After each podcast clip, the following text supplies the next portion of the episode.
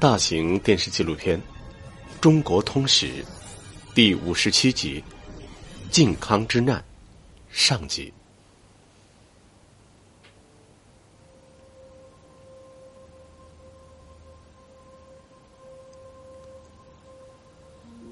北宋元符三年正月初八，年仅二十五岁的宋哲宗病逝。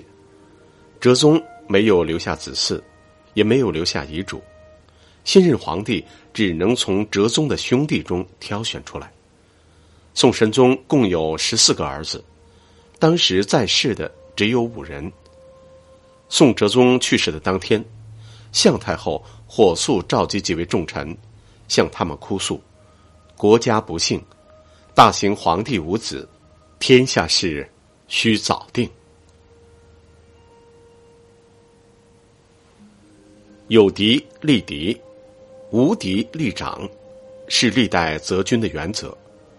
宰相张敦建议立哲宗的同母胞弟简王，太后不乐意。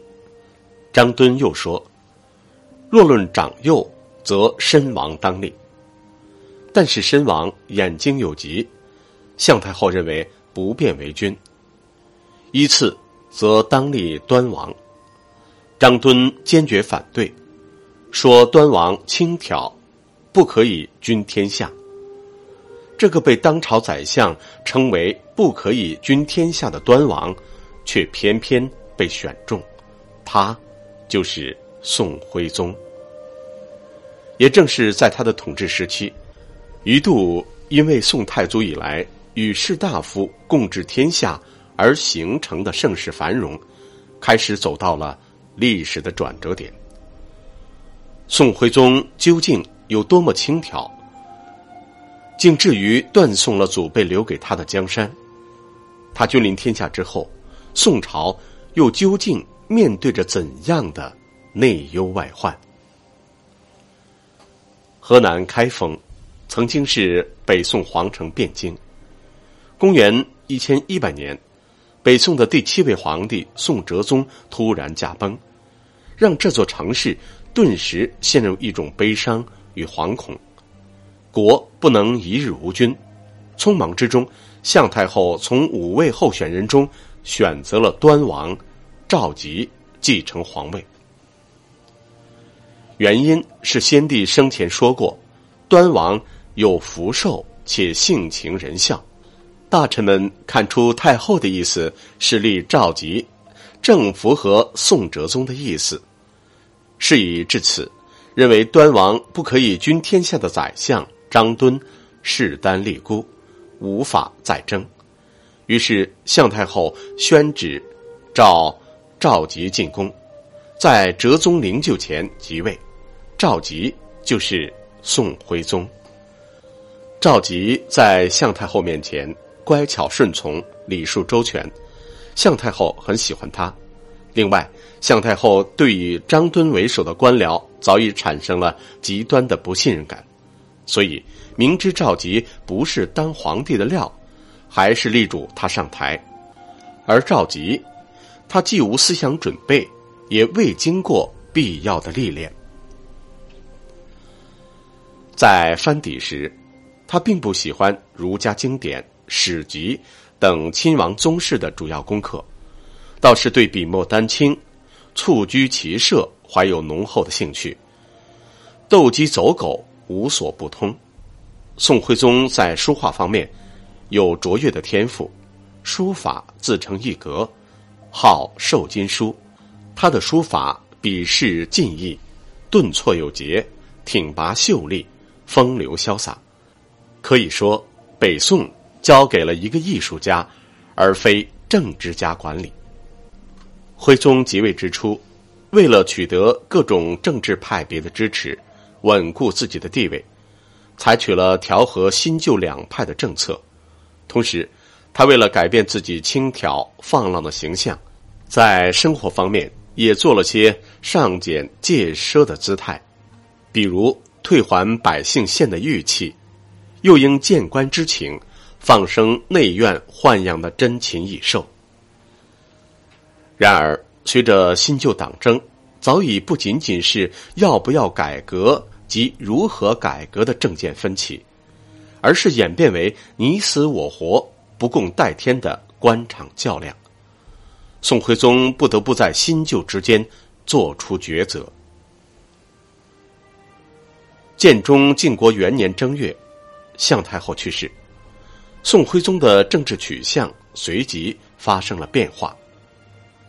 十一月，他诏令明年改元崇宁，即崇尚西宁之意，继续打出了延续宋神宗时期王安石变法路线的招牌。在这个背景下，宋徽宗和蔡京等人走到了一起。北宋王朝由此走上了危机四伏的旅程。蔡京能够与宋徽宗投缘，还在于他本人也有极高的书法造诣，号称天下无双。宋徽宗对蔡京的作品早有耳闻，还在他做端王时，就曾不惜花两万钱买过蔡京书写的团扇。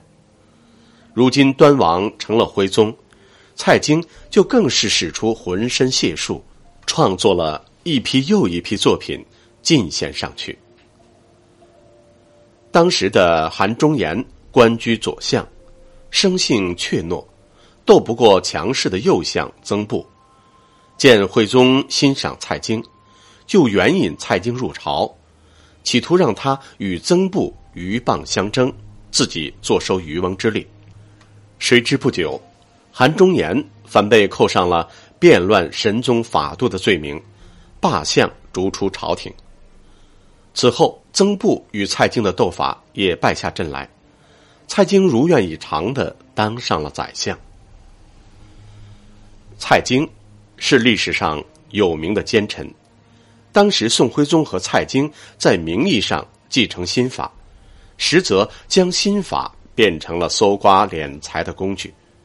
蔡京推行方田新法，竟出现了豪强地主土地越量越少，平民下户土地越粮越多的怪现象，赋役大量被转嫁到平民下户身上。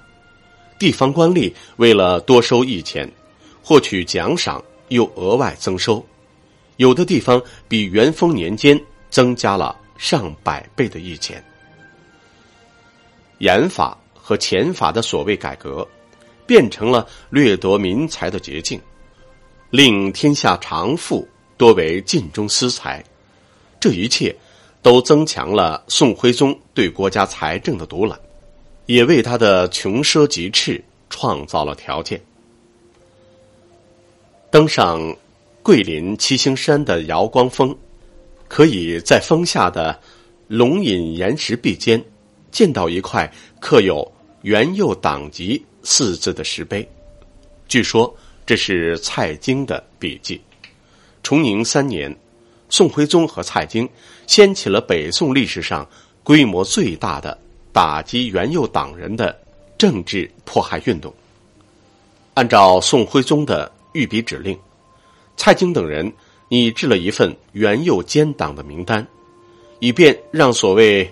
奸党遗臭万年，不仅真正的旧党人士在劫难逃，一些原本属于新党的人也被打入了元佑党籍。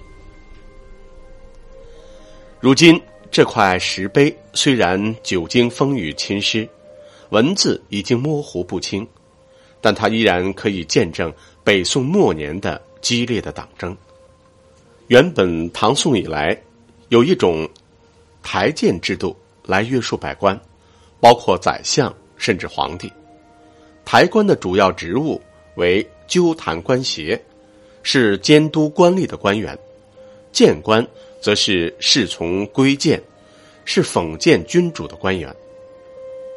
自宋代开始，开了台谏合一之端，两者事权相混，谏官也拥有对百官的监察权。到了宋徽宗时代。台谏制度几乎形同虚设，徽宗骨子里全然不拿谏官当回事，而蔡京之流为了上位，除了与君王共舞，别无选择。北宋王朝经过一百四十余年的稳定发展，到了宋徽宗即位之时，进入了一个繁荣富庶的太平盛世，人口首次超过了一亿。徽宗拥有一个无比繁华的花花世界，供他挥霍。徽宗喜欢奇花异石，蔡京就令亲信在江浙一带搜求进献，还在苏州专门设立了应凤局，堂而皇之的搜刮民财。凡百姓家有可供玩赏的一石一木，蔡京。即立刻派人将之掠夺，贴上黄封，就算充公。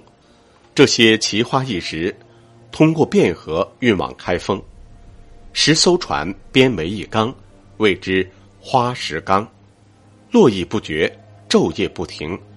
所经之地，还要士兵押护，官员迎送。曾经一块巨型太湖石，高达四丈。为了运输，专门特制大船，用纤夫几千名，历经数月才运到开封。一路上拆水门、毁桥梁、凿城环，以便通行。仅此一项，不知花费了多少钱财。这是一块当年的遗石，也是花石纲的一个见证。这座调集上万士兵、工匠，历时六载。耗资不可计数的奢靡工程，令人唏嘘。